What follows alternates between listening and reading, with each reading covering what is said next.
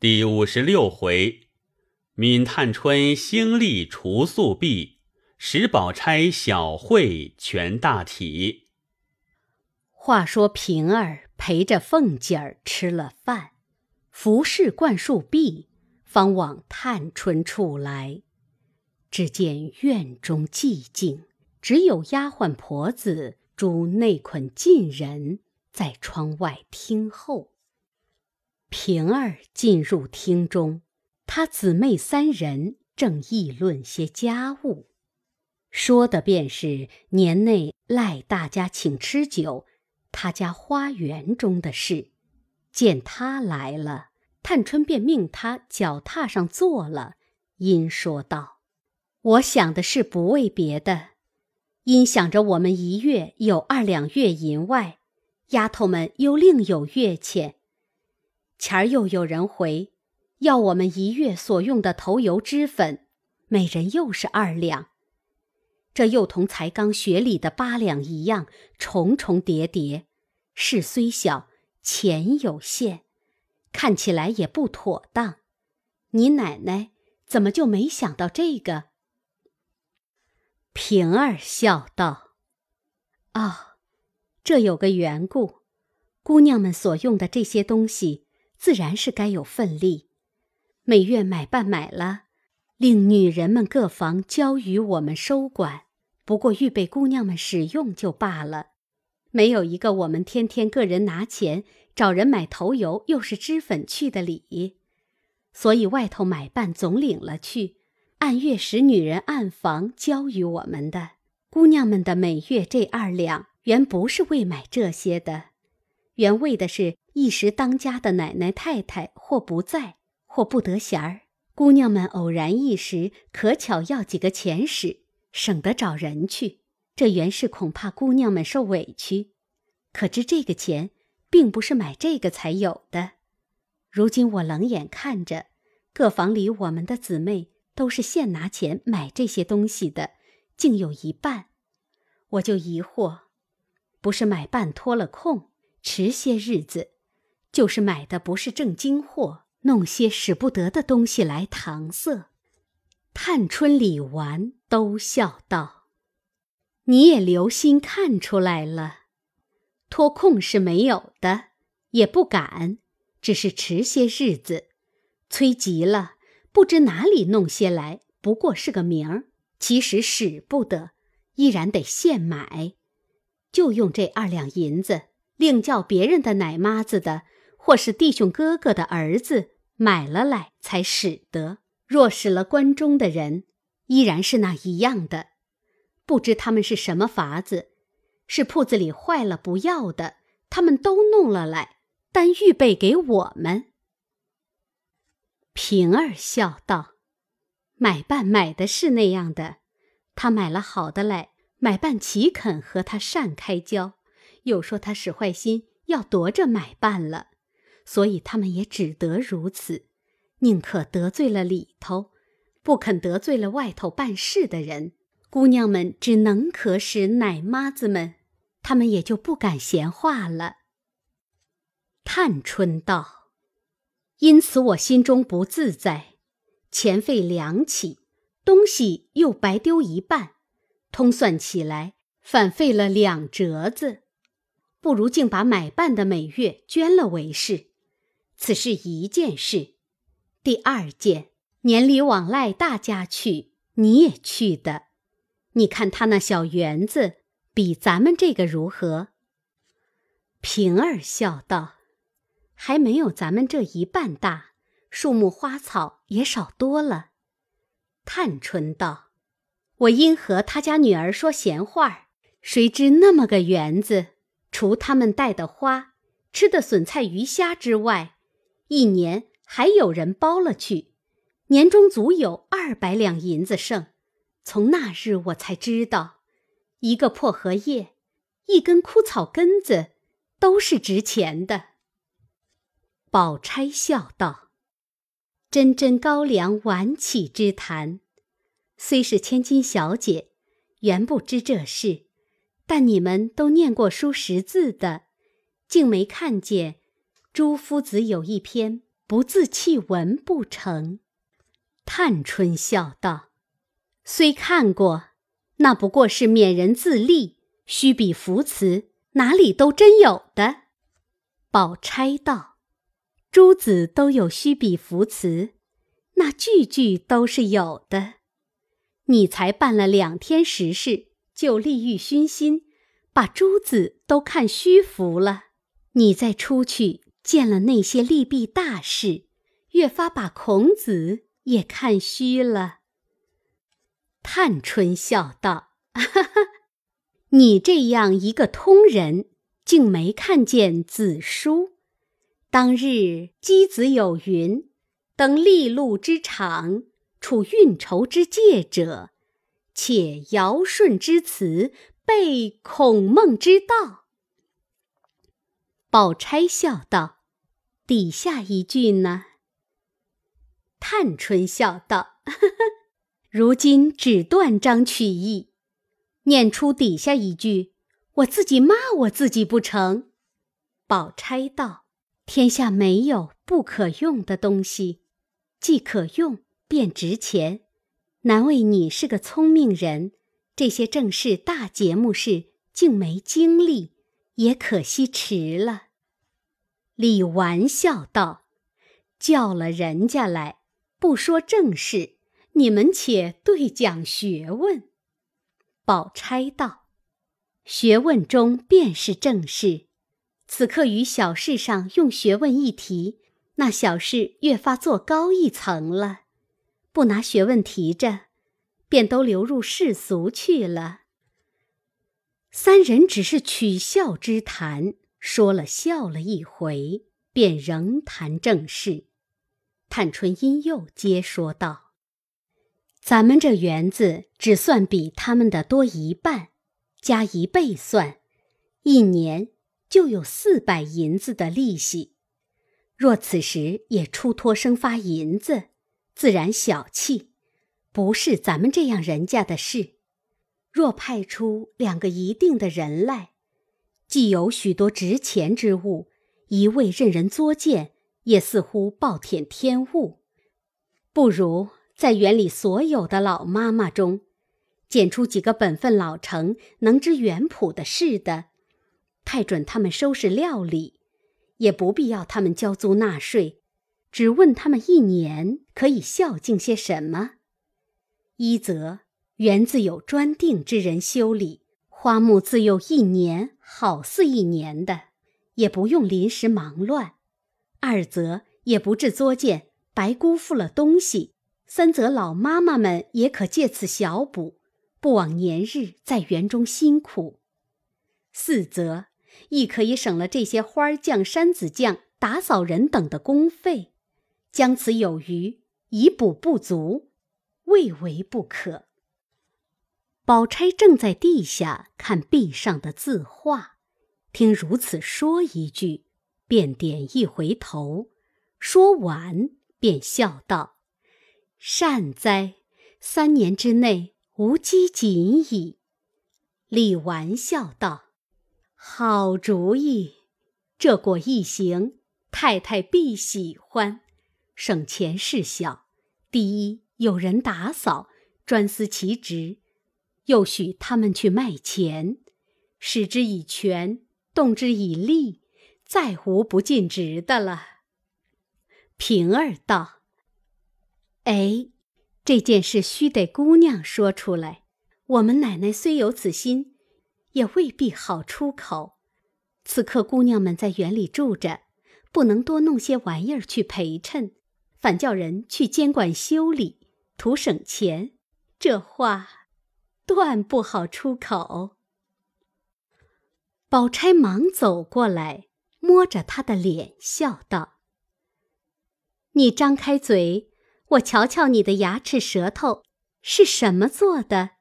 从早起来到这会子，你说了这些话，一套一个样子，也不奉承三姑娘，也没见你说奶奶才短，想不到，也并没有三姑娘说一句，你就说一句是，横竖啊。”三姑娘一套话出来，你就有一套话进去，总是三姑娘想得到的，你奶奶也想到了，只是必有个不可办的缘故。这会子又是因姑娘住的园子不好，因省钱令人去监管。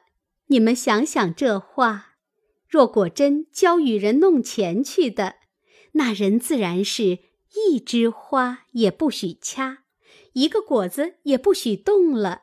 姑娘们份中。自然不敢，天天与小姑娘们就吵不清。他这远愁近虑，不亢不卑，他奶奶便不是和咱们好。听他这一番话，也必要自愧的变好了，不和也变和了。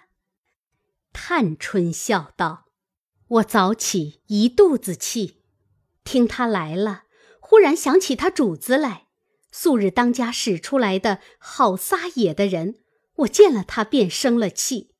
谁知他来了，闭猫鼠似的站了半日，怪可怜的。接着又说了那么些话，不说他主子待我好，倒说不枉姑娘待我们奶奶素日的情谊了。这一句不但没了气，我倒愧了，又伤起心来。我细想，我一个女孩家，自己还闹得没人疼、没人顾的，我哪里还有好处去待人？口内说到这里，不免又流下泪来。李纨等见他说的恳切，又想他素日因赵姨娘美声诽谤，在王夫人跟前。亦为赵姨娘所累，亦都不免流下泪来，都忙劝道：“趁今日清静，大家商议两件兴利梯壁的事，也不枉太太委托一场。又提着没要紧的事做什么？”平儿忙道：“我已明白了，姑娘竟说谁好，竟一派人就完了。”探春道。虽如此说，也须得回你奶奶一声。我们这里搜梯小姨已经不当，皆因你奶奶是个明白人，我才这样行。若是糊涂多骨多度的，我也不肯，倒像抓他乖一般，岂可不商议了行？平儿笑道：“既这样，我去告诉一声。”说着去了，半日方回来。笑说：“我说是白走一趟，这样好事，奶奶岂有不依的？”探春听了，便和李纨命人将园中所有婆子的名单要来，大家参夺，大概定了几个，又将他们一齐传来。李纨大概告诉与他们，众人听了，无不愿意，也有说：“哎。”那一片竹子单交给我，一年功夫，明年又是一片。除了家里吃的笋，一年呐还可交些钱粮。这一个说，那一片稻地交给我，一年这些玩的大小雀鸟的粮食不必动关中钱粮，我还可以交钱粮。探春才要说话，人回，大夫来了，进园瞧姑娘。众婆子只得去接大夫，平儿忙说：“但你们有一百个也不成个体统，难道没有两个管事的头脑带进大夫来？”回事的那人说：“有，吴大娘和单大娘，他两个在西南角上聚锦门等着呢。”平儿听说，方罢了。众婆子去后，探春问宝钗如何，宝钗笑答道：“幸于使者，待于忠；善于此者，是其利。”探春听了，点头称赞，便向册上指出几人来与他三人看。平儿忙去取笔砚来，他三人说道。这一个老祝妈是个妥当的，况他老头子和他儿子代代都是管打扫竹子，如今竟把这所有的竹子交与他。这一个老田妈本是种庄稼的，到乡村一带，凡有菜蔬稻稗之类，虽是玩意儿，不必认真大治大耕，也须得他去，在一按时加些培植，岂不更好？探春又笑道。可惜呀，恒芜院和怡红院这两处大地方，竟没有出利息之物。李纨忙笑道：“恒无院更厉害，如今香料铺并大寺大庙卖的各处香料香草，都不是这些东西，算起来比别的利息更大。怡红院别说别的。”单只说春夏天一季玫瑰花共下多少花？还有一袋篱笆上蔷薇、月季、宝相、金银藤，但这没要紧的草花干了，卖到茶叶铺、药铺去，也值几个钱。探春笑道：“哦，原来如此，只是弄香草的没有在行的人。”平儿忙笑道：“跟宝姑娘的婴儿他妈就是会弄这个的。上回他还采了些晒干了，编成花篮葫芦给我玩的。姑娘倒忘了不成？”宝钗笑道：“我才赞你，你倒来捉弄我了。”三人都诧异，都问这是为何。宝钗道。断断使不得！你们这里多少得用的人，一个一个闲着没事办。这会子我又弄个人来，叫那起人连我也看小了。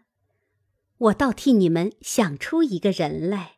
怡红院有个老叶妈，她就是明烟的娘，那是个诚实老人家。她又和我们英儿的娘极好。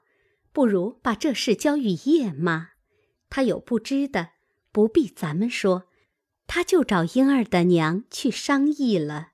哪怕叶妈全不管，竟交与那一个，那是他们私情儿。有人说闲话，也就怨不到咱们身上了。如此一行，你们办的又至公，于是又甚妥。李纨、平儿都道。是极。探春笑道：“虽如此，只怕他们见利忘义。”平儿笑道：“不相干。前儿婴儿还认了叶妈做干娘，请吃饭吃酒，两家和厚的，好得很呢。”探春听了，方罢了，又共同斟酌出几人来。俱是他四人素习冷眼取众的，用笔圈出。一时婆子们来回，大夫已去，将药方送上去。三人看了，一面遣人送出去取药，兼派条幅；一面探春与李纨明示诸人：某人管某处，按四季。除家中定例用多少外，余者任凭你们采取了去取利，年终算账。探春笑道：“我又想起一件事，若年终算账归钱时，自然归到账房，仍是上头又添一层管主，还在他们手心里又剥一层皮。这如今。”我们兴出这事来，派了你们，已是跨过他们的头去了，心里有气，只说不出来。你们年终去归账，他们还不捉弄你们，等什么？再者，这一年间管什么的，主子有一权分，他们就得半份，这是家里的旧例，人所共知的。别的偷着的在外，如今这园子里是我的新创。竟别入他们手，每年归账，竟归到里头来才好。宝钗笑道：“依我说，里头也不用归账。这个多了，那个少了，倒多了事。不如问他们谁领这一份的，他就揽一宗事去。不过是园里的人的动用，我替你们算出来了，有限的几宗事，不过是头油、烟粉、香纸，每一位姑娘几个丫头，都是有定力的。再者，各处笤帚、搓帛、掸子，并大小禽鸟、鹿、兔吃的粮食，不过这几样都是他们包了去，不用账房去领钱。你算算，就省下多少来？平儿笑道：“这几宗虽小，一年通共算了，也省得下四百两银子。”宝钗笑道：“却又来，一年四百，二年八百两，取租的钱，房子也能看得了几间，薄地也可添几亩。虽然还有富裕的。”但他们既辛苦闹一年，也要叫他们剩些贴补贴补自家。虽是心力节用为纲，然亦不可太色。纵再省上二三百银子，失了大体统也不像。所以如此一行，外头账房里一年少出四五百银子，也不觉得很艰涩了。他们里头却也得些小补，这些没营生的妈妈们也宽裕了。园子里的花木也可以每年滋长繁盛，你们也得了可使之物。这树基不失大体。若一味要省时，哪里不搜寻出几个钱来？凡有些余力的，一概入了关中，那时里外怨声载道。岂不失了你们这样人家的大体？如今这园里几十个老妈妈们，若只给了这几个，那剩的也必抱怨不公。我才说的，他们只供给这个几样，也未免太宽裕了。一年竟除这个之外，他每人不论有余无余，只叫他拿出若干贯钱来。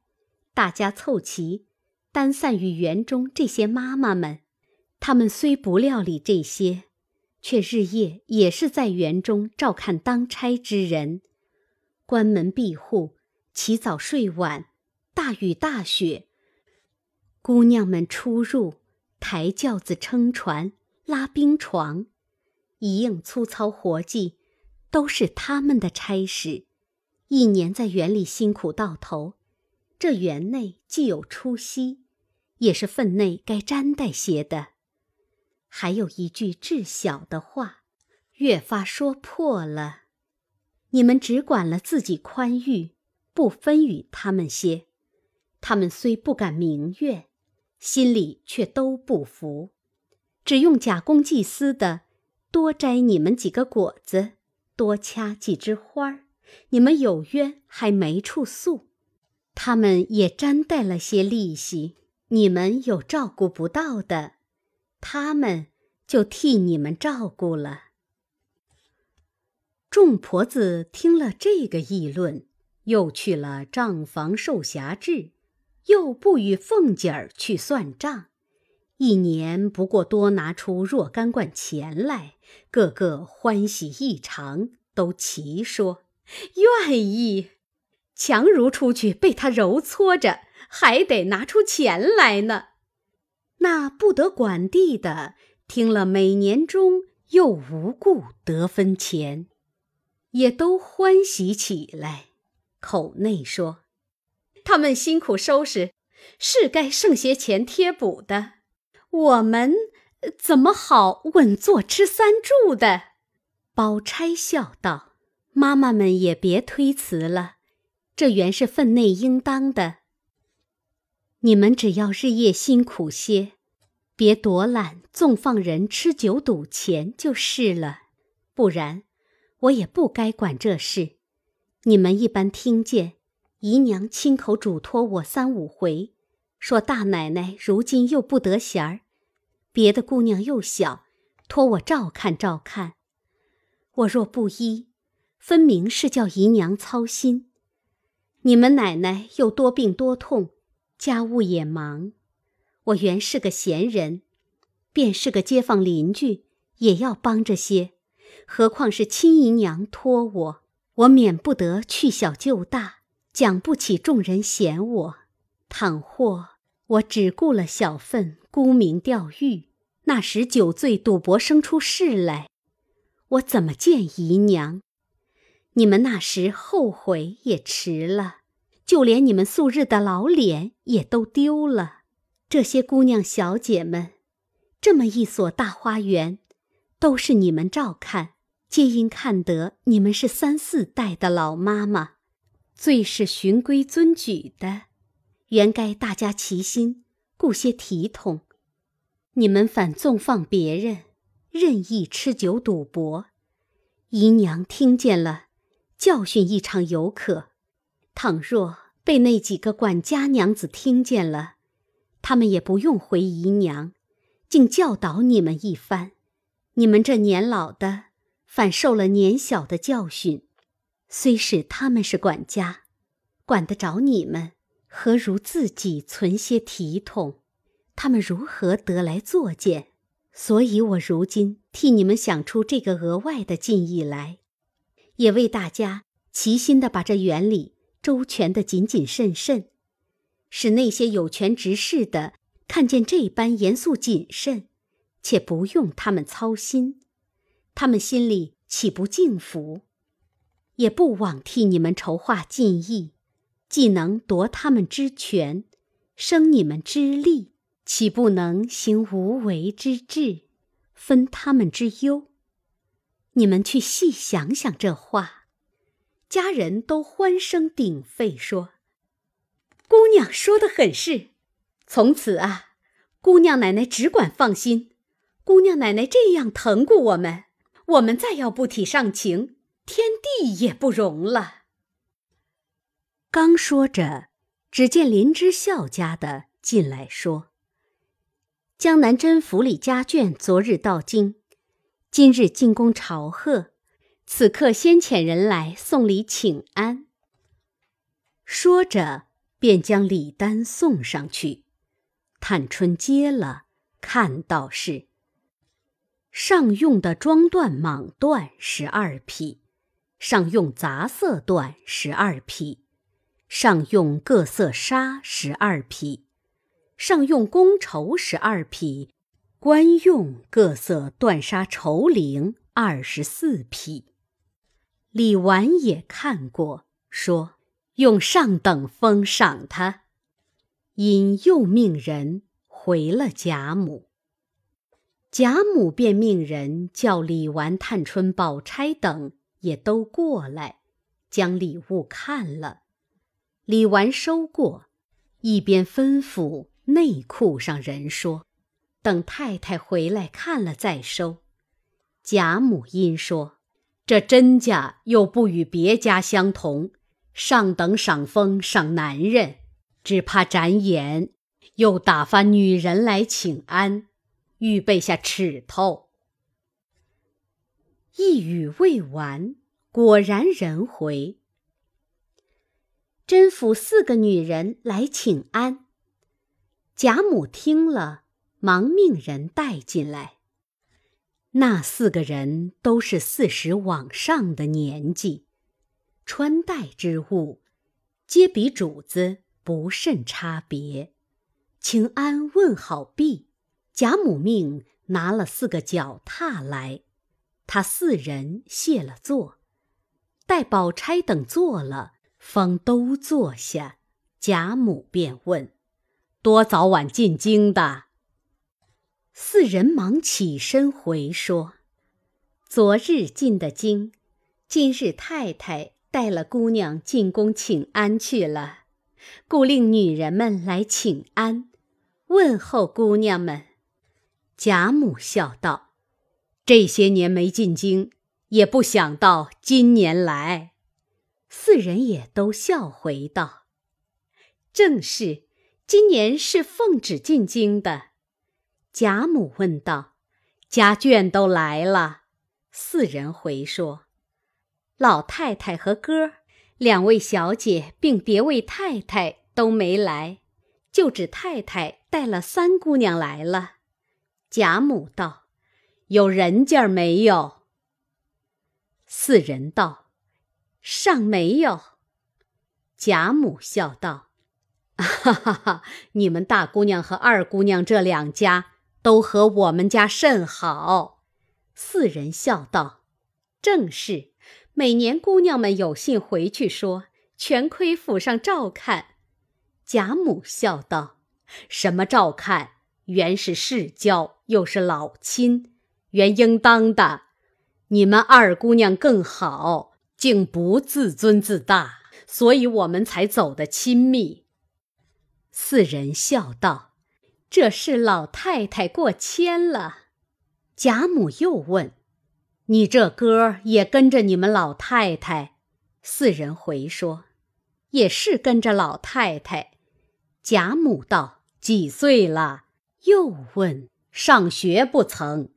四人笑说：“ 今年十三岁。”因长得奇正，老太太很疼，自幼淘气异常，天天逃学，老爷太太也不便十分管教。贾母笑道：“哈哈哈哈，也不成了我们家的了。你这哥叫什么名字？”四人道：“因老太太当作宝贝一样，他又生得白，老太太便叫做宝玉。”贾母便向李纨等道：“啊，哈哈哈哈哈！偏也叫做个宝玉。”李纨忙欠身笑道：“从古至今，同时隔代重名的很多。”四人也笑道：“ 哎呦，起了这个小名儿之后，我们上下都疑惑。”不知哪位亲友家也倒似曾有一个的，只是这十来年没进京来，却记不真了。贾母笑道：“哈哈哈哈，那就是我的孙子。”人来，众媳妇丫头答应了一声，走近几步。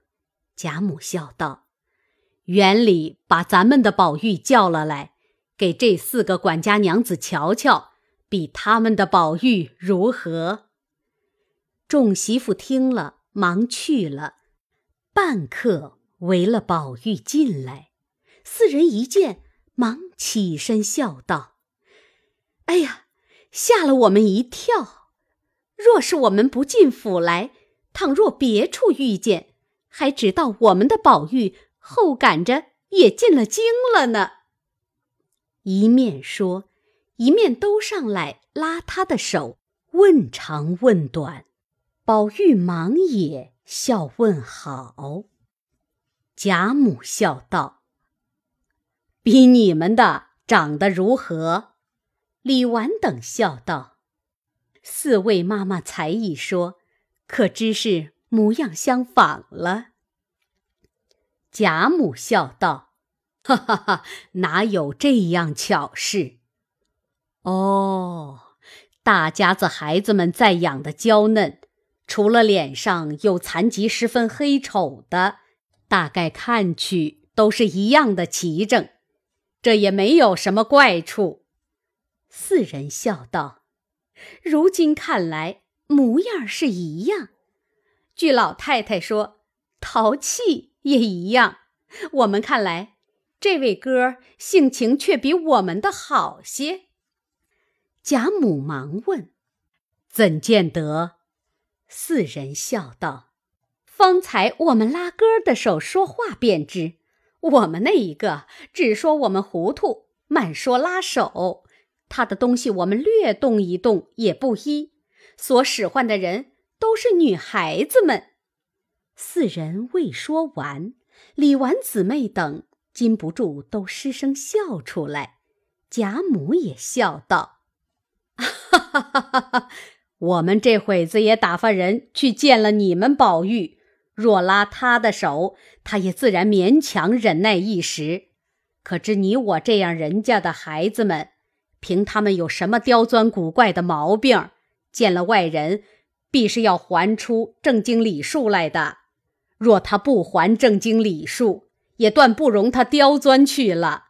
就是大人溺爱的，是他一则生得得人意儿，二则见人礼数竟比大人行出来的不错，使人见了可爱可怜。背地里所以才纵他一点子。若一味他只管没里没外，不与大人争光，凭他生的怎样，也是该打死的。四人听了，都笑说：“老太太这话正是。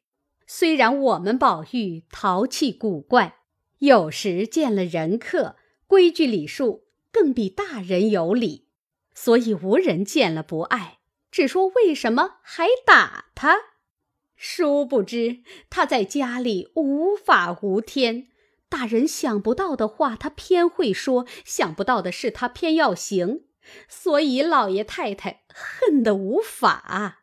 就是弄性，也是小孩子的常情；胡乱花费，这也是公子哥的常情；怕上学，也是小孩子的常情，都还治得过来。第一。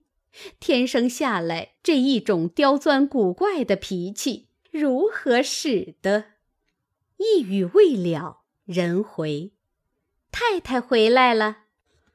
王夫人进来问过安，他四人请了安，大概说了两句，贾母便命歇歇去。王夫人亲捧过茶，方退出。四人告辞了贾母。便往王夫人处来，说了一会家务，打发他们回去，不必细说。这里贾母喜的逢人便告诉，也有一个宝玉，也都一般行径。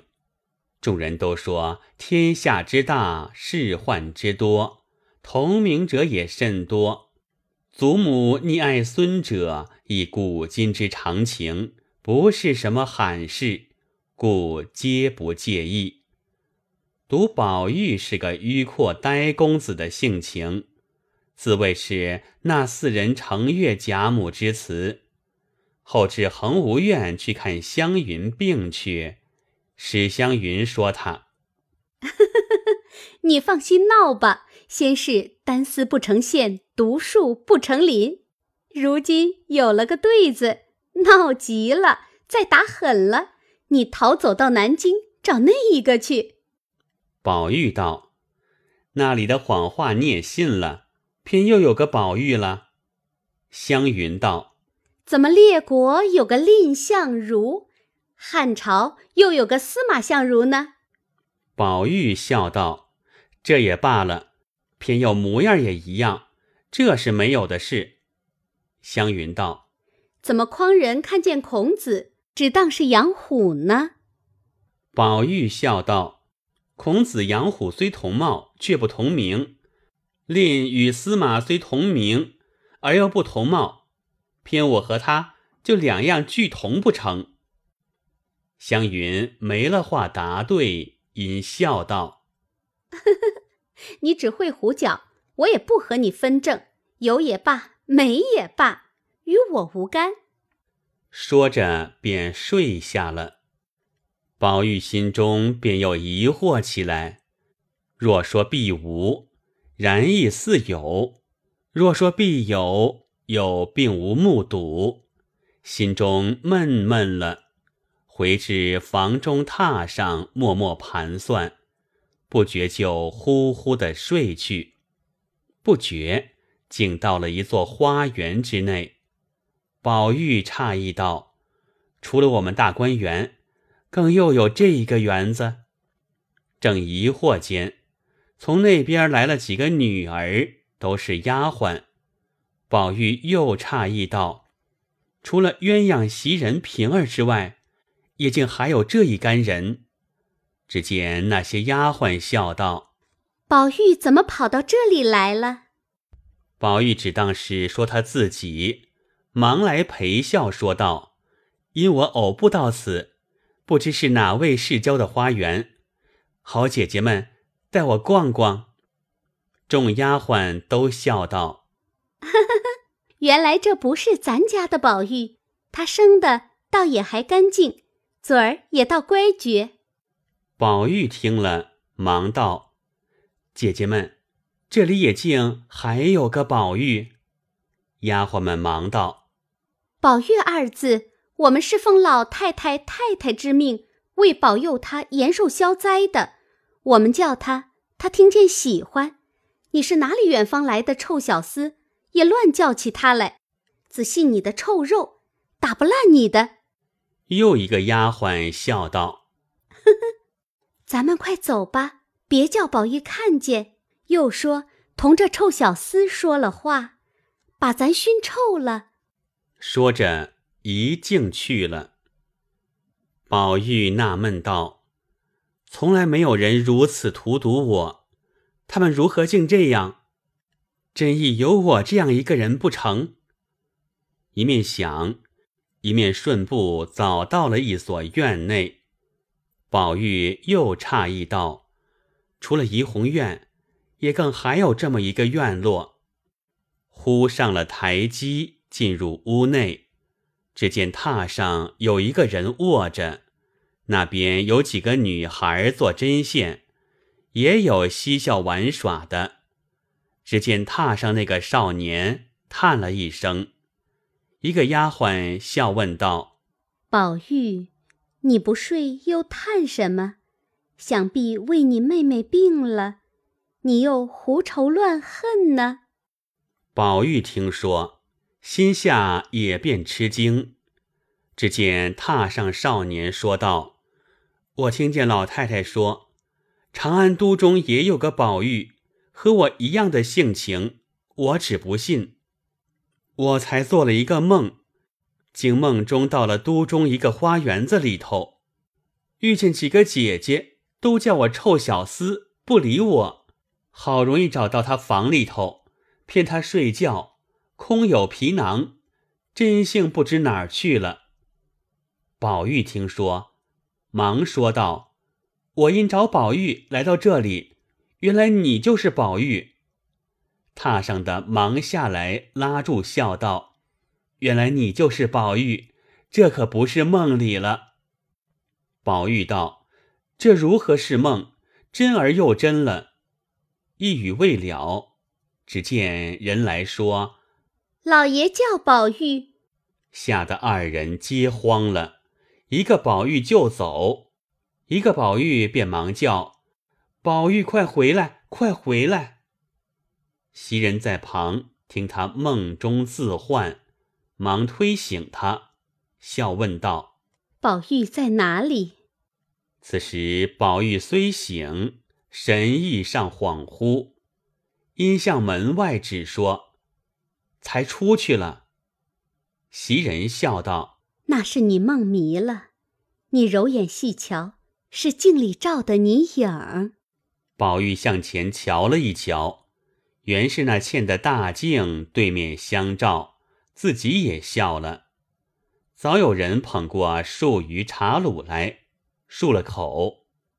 麝月道：“怪道老太太常嘱咐说，小人屋里不可多有镜子，小人魂不全，有镜子照多了，睡觉惊恐做胡梦。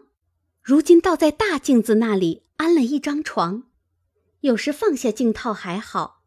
唉，往前去，天热困倦不定。”哪里想得到放他？比如方才就忘了，自然是先躺下照着影玩的。一时合上眼，自然是胡梦颠倒。不然如何得看着自己叫着自己的名字？